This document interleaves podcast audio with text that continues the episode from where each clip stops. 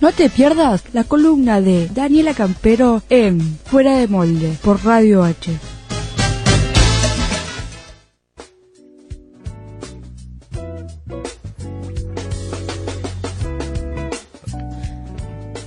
Bueno, hoy les traje, como para cambiar un poco, vengo a contarles cómo es el Halloween, por así decirlo, en, en otros lugares, no como lo que tenemos acostumbrado a ver, sino en Bolivia eh, o en el norte de nuestro país.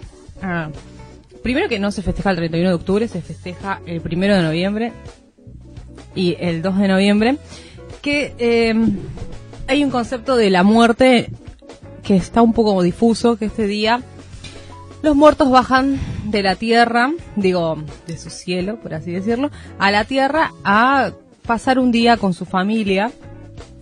Y la gente que, la familia del muerto, lo que tiene que realizar este día, el 1 de noviembre, es hacer una mesa, antes de las 12 de- del mediodía, hacer una mesa con todas las cosas, con una foto, un- su, el nombre, y en la mesa pone todo lo que a la persona fallecida le gustaba en vida.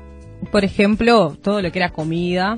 Y lo que tiene muy espiritual son los significados que hay en esa mesa, porque no es solo comida lo que se pone, sino también, eh, ¿cómo se dice? Significados de, hechos en mazapán. Por ejemplo, eh, una escalera, un pan de escalera que significa que es el muerto sube y baja de la tierra. Demasiada presión, demasiada presión. Bueno, y continuamos con la columna de Dani, que nos está contando un poco cómo se vive el Halloween en otros países o en el norte eh, de la Argentina. Esto es muy importante, ¿no? Porque hay diferentes puntos de vista. Acá se celebra, por ejemplo, el 31 de octubre, pero en otros lugares se celebran en otras fechas.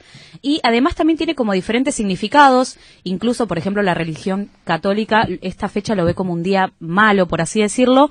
Pero el trasfondo es que es un buen motivo, ¿no, Dani? Porque recuerdan a las personas que quizás ya no están. Claro, eh, utilizan ese día como para reencontrarse con, con las personas fallecidas y tratar de recordarlas de una manera lo más positivo posible y no, no deprimirse, en así decirlo.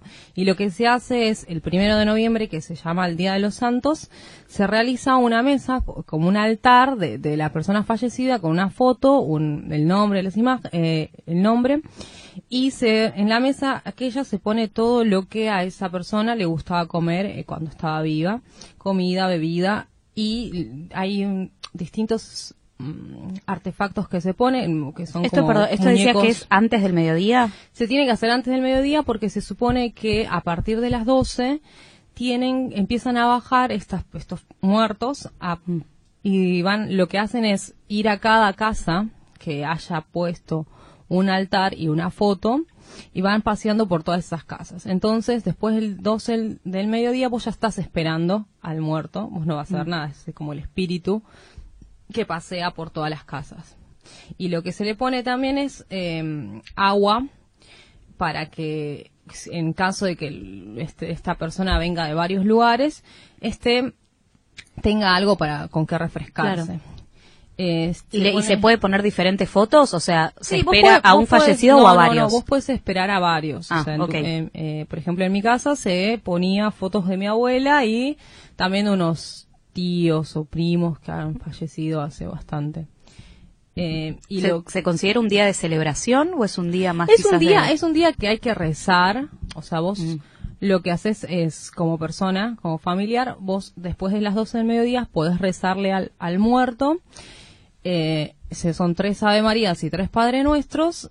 Y podés levantar después de, o sea, te, te pueden alimentar, la familia te alimenta si vos vas a rezar. Entonces lo que pasa en, en los pueblos allá en Bolivia o en el norte es que vos tenés las casas abiertas ese día eh, y vos puedes ir a cualquier casa que estén celebrando el Día de los Santos y eh, le- rezar y, le- y te van a alimentar. Te van a alimentar y te van a, a dar cos- eh, bebida también. Es decir, está relacionado con la religión. Claro, está muy relacionado con la religión. Hay como una mezcla también entre lo que es eh, la...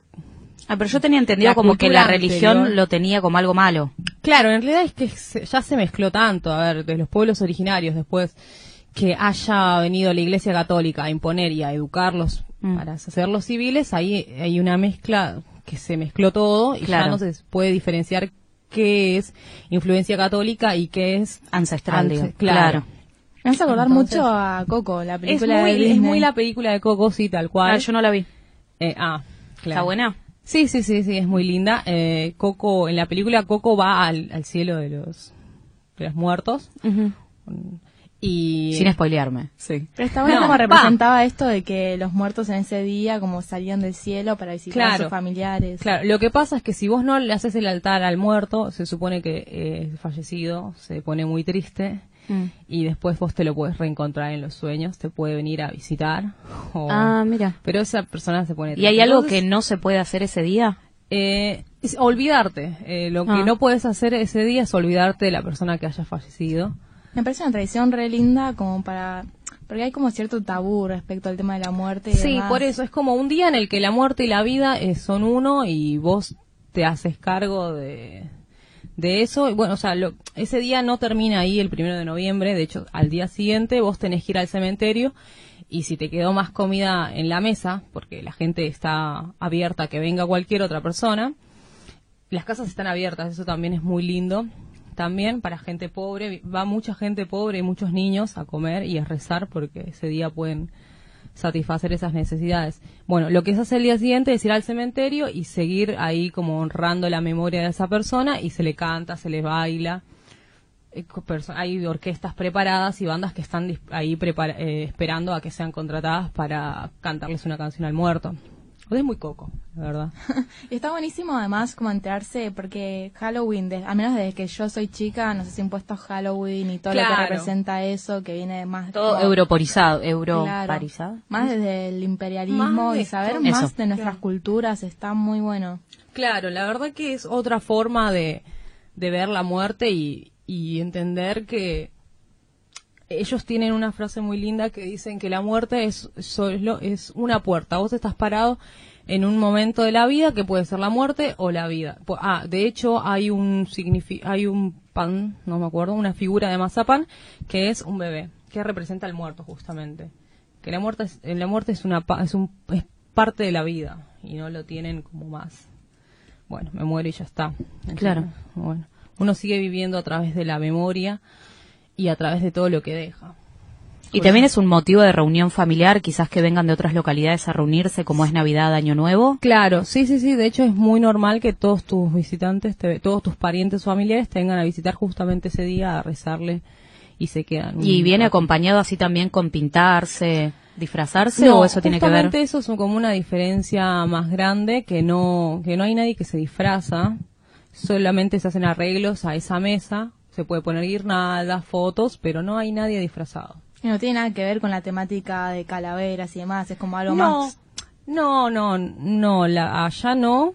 Y lo que se hace son, a veces se ponen como llamas, porque se cree que es el, el transporte con el que va a viajar hacia las otras casas, eh, pero la llama porque es el animal que se usa allá en el norte. Claro. Pero no, no hay ninguna calaveras. Ni ¿Y algún color característico quizás del mantel, de la decoración o Eh, no? Se usa mucho los colores tradicionales de allá, como que mucha variedad de colores. Por ejemplo, verde, rojo, amarillo. to- to- cuanto más colores y más lindo O sea. sea, se más- vive con alegría pero con respeto. Claro, ¿no? sí, sí, sí. La idea es. de- hay mucha gente en muchas casas que hacen como competencias de quién es el que armó la mejor mesa y la más grande. Porque yo recuerdo haber visto, eh, cuando he estado allá, eh, imágenes de donde la- se arma todo un cuarto enorme solo para el altar. Y bueno, vos puedes tener una casa mucho más modesta y solo hacer una mesita y listo. Pero la idea es simplemente recordar a la persona fallecida y rendirle tributo. Tampoco es la exageración, pero bueno, hay gente que se lo toma muy, muy a pecho. Hermoso, entonces, como para cambiar un poco la perspectiva y la idea que tenemos, ¿no? De Halloween. Sí, sí, sí, la verdad. Bueno, ahora seguimos con una tanda y enseguida volvemos. La puerta está abierta igual. Habría que cerrarla. Vamos de vuelta. ¿Nadie quiere grabar conmigo? Bueno.